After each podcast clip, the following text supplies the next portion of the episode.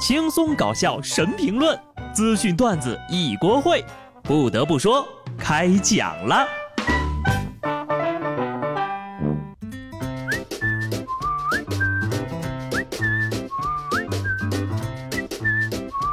Hello，听众朋友们，大家好，这里是有趣的。不得不说，我是机智的小布。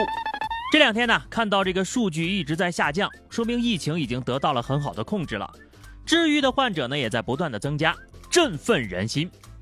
但是呢，现在已经到了疫情最关键的时刻，所以啊，大家还是千万不能松懈，期待更多的好消息。好消息是不断，就连说了好几天黑压压的蝗虫也不来了。那种遮天蔽日的动图呀，我在好几个平台看到不下十几次，特别是有好几个声称是联合国的视频，看着就觉得很害怕呀，四千亿只，太可怕了。不过呢，有些人还是在一群蝗虫里嗅出了飞黄腾达的商机。这蝗虫还没到呢，A 股先涨了，各种农药股什么的都先涨了一大波。我听说呀，这国内连养鸡养鸭的也都准备就绪上前线抗蝗了。但万万没想到的是，前天印度宣布，蝗虫被我们搞定了。视频会议也开了，预想预案也做好了，烧烤架子都买了。就连跨过喜马拉雅山的路线都给你们画好了，你们居然不来了！我好奇的多问一句啊，你说这个能量不是守恒吗？蝗虫吃了粮食，然后呢，人再把蝗虫给吃了，是不是就变相我们也吃了粮食呢？没毛病呀！好吧，开个玩笑啊，这个说吃蝗虫的你们可要注意了，其实这些蝗虫呀，在聚集的过程当中，身体会发生变异。会产生一种中等毒素，甚至呀，连鸡鸭吃了都害怕。所以呢，蝗虫还是要靠防治，绝不能光靠吃啊。薛定谔的蝗虫这个事儿吧，说明了这个世界还真的是存在很多我们猜不透的意外，很多变化是说不准的。而在很多情况下，未知与不确定性对人来说还是挺愁的。你比如日本目前防疫的情况吧，实在是让人有点担心呐。因为在他们那边呢，事情开始朝着奇怪的方向发展了。日本的情况是日益严峻，最新公布的感染病例为七百零三人。日本首相安倍晋三十八号在应对疫情爆发的政府工作会议上说，表示了，如果发现类似感冒的症状，建议人们不要去上班或者上学。日本企业呢以工作时长而出名，但是如果员工身体不适，企业鼓励员工要毫不犹豫的休息几天。休息几天，要是休息几天能好的话，还能叫疫情吗？赶紧提高警惕呀，日本的朋友们！但是从这个日本内阁大臣们的表现来看呀，还是不够重视。十六号，日本厚生劳动大臣上电视节目时被发现咳嗽和流鼻涕。日本网友指出，他没有在公开场合戴口罩，咳嗽的时候呢，也没有像厚生劳动省宣传海报上那样正确的避免飞沫传播。我们的作业本不是已经拿去给你们抄了吗？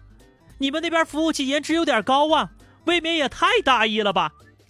感觉这个日本呢是越来越危险了，千言万语汇成一句话：日本加油！以前你们戴口罩的头牵的挺好的呀，现在特殊时期。更要戴好喽呀！由于种种的未知，日本人似乎还选择了随遇而安，这心态呀也是够绝了。日本的一档电视节目当中呀，有一位参加了有确诊病例年会的疑似案例出租车司机接受了采访。采访的司机呢还坦言自己在采访前一天接受了检查，并表示因为没有收到结果呈阳性的通知，也就觉得没事儿，连续两天出勤工作。然而。就在直播连线的时候，受访的司机突然接到了保健中心的来电，被告知确诊为新型冠状病毒肺炎，节目采访也因此中断了。当时的采访团队呀都表示吓尿了，哎呀，这个麦克风要怎么消毒呀？嗯，这种严重的错误下次不要再犯了。你们采访居然不找个内定的托儿？病毒是不耐高温，但东京。也没热到那程度吧。不得不说，一个高度疑似的案例，检测结果都还一切未知呢，还能让他上班接送客人，这心也太大了吧！当然了，我们也不应该这样嘲笑别人，只是觉得吧，人类不应该两次掉到同一个坑里。衷心希望全世界人民都做好防护。这个病毒也许还存在很多的未知，但是有一定已知确定的，那就是传染性非常强。不过呢，也请日本的朋友们放心啊，中国是不会忘记你们之前对我们的帮助的。检测病毒的事迹已经支援过去了。世界的善与恶总是相对的，有些人呐，真就是不知道好歹。前几天在湖北襄阳，一个女业主呢嫌弃捐的萝卜不好吃，还辱骂志愿者。社区其他居民呢很愤怒，一起谴责这个女业主。工作人员说了，现在特殊情况，蔬菜不可能都很新鲜呢。嫌弃你就别吃呀，又没人拿刀架着你的脖子，怎么着还被捐出优越感来了？这个是爱心捐赠，又不是给您上供，你还当自己是达官贵人了？有的人吧，在家有吃有喝的，不老实待着，还要出去骗吃骗喝。山东济宁一男子打幺幺零，说自己发烧了，要求被隔离。民警呢和幺二零到达现场，就发现这个报警人呢体温是正常的。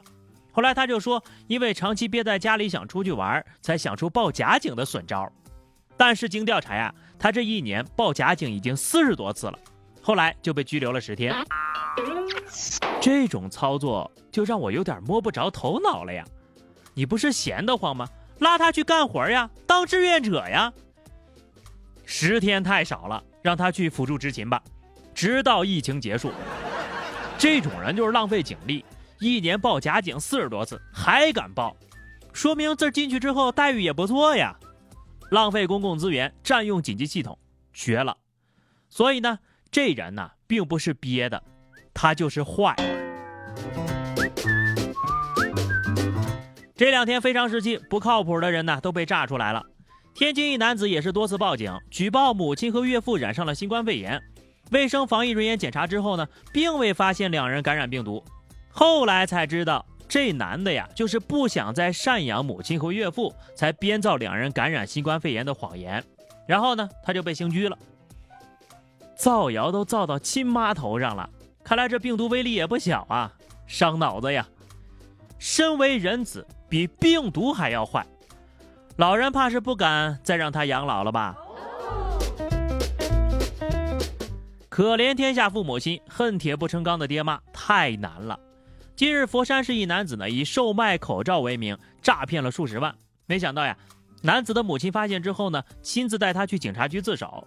当警察把儿子带走的时候，母亲嘴上喊着打死你，却在孩子离开之后转身痛哭。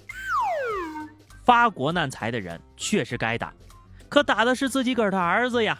可以想象，这位当妈的有多愧疚，就有多心痛。好在及时自首，不然呢，怕是要牢底坐穿了。谁能理解一下妈妈的苦心呢？好的，那么以上就是本期节目的全部内容了。又到了每周五随意吐槽的时间了，大家有什么想说的呢？欢迎在节目评论区留言。那么在这儿呢，也跟大家多说一句啊，最近的这个好消息是不断，虽然说每天确诊的人数都在不断的下降，但是各位千万不要掉以轻心，有的地图上的地区啊已经是全白了啊，没有感染了，各位一定不要作呀。好了，关注微信公众号 DJ 小布或者加 QQ 群二零六五三二七九二零六五三二七九，来和小布聊聊人生吧。下期不得不说，我们不见不散，拜拜。